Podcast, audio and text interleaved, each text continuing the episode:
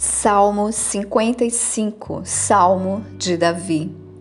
Dá ouvidos à minha oração, ó Deus, e não te escondas da minha súplica. Atende-me e ouve-me.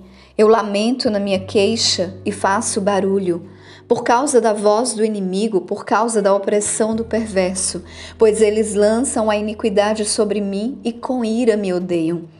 Meu coração está dolorido dentro de mim e os terrores da morte recaíram sobre mim. O temor e o tremor vieram sobre mim e o horror me oprimiu. E eu disse: Ó, oh, se eu tivesse asas como a pomba, porque então eu voaria para longe e ficaria descansado. Eis que então eu vaguearia longe e permaneceria no deserto.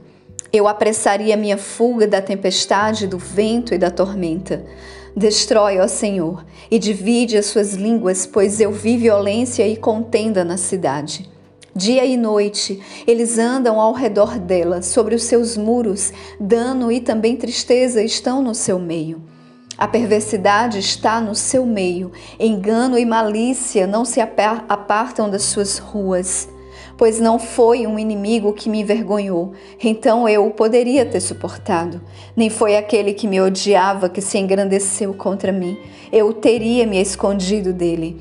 Mas foste tu, homem meu igual, meu guia e meu conhecido. Tomávamos o doce conselho juntos e andávamos para a casa de Deus em companhia. Deixe que a morte se apodere deles e deixe que eles baixem rapidamente ao inferno, pois a perversidade está entre eles em suas habitações. Quanto a mim, clamarei a Deus e o Senhor me salvará. À noite, de manhã e ao meio-dia eu vou orar e clamarei, e ele ouvirá minha voz.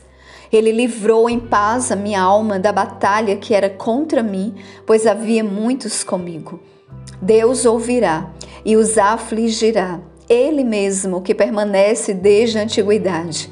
Porque eles não têm mudanças, portanto não temem a Deus. Ele estendeu sua mão contra os que estavam em paz com ele, quebrou seu pacto.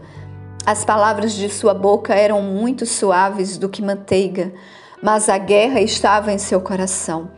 Suas palavras eram mais macias do que o azeite, no entanto, eram espadas desembanhadas.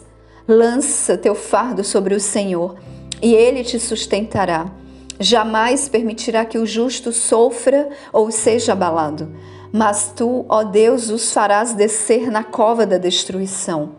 Homens sanguinários e enganosos não viverão metade de seus dias, mas eu confiarei em ti.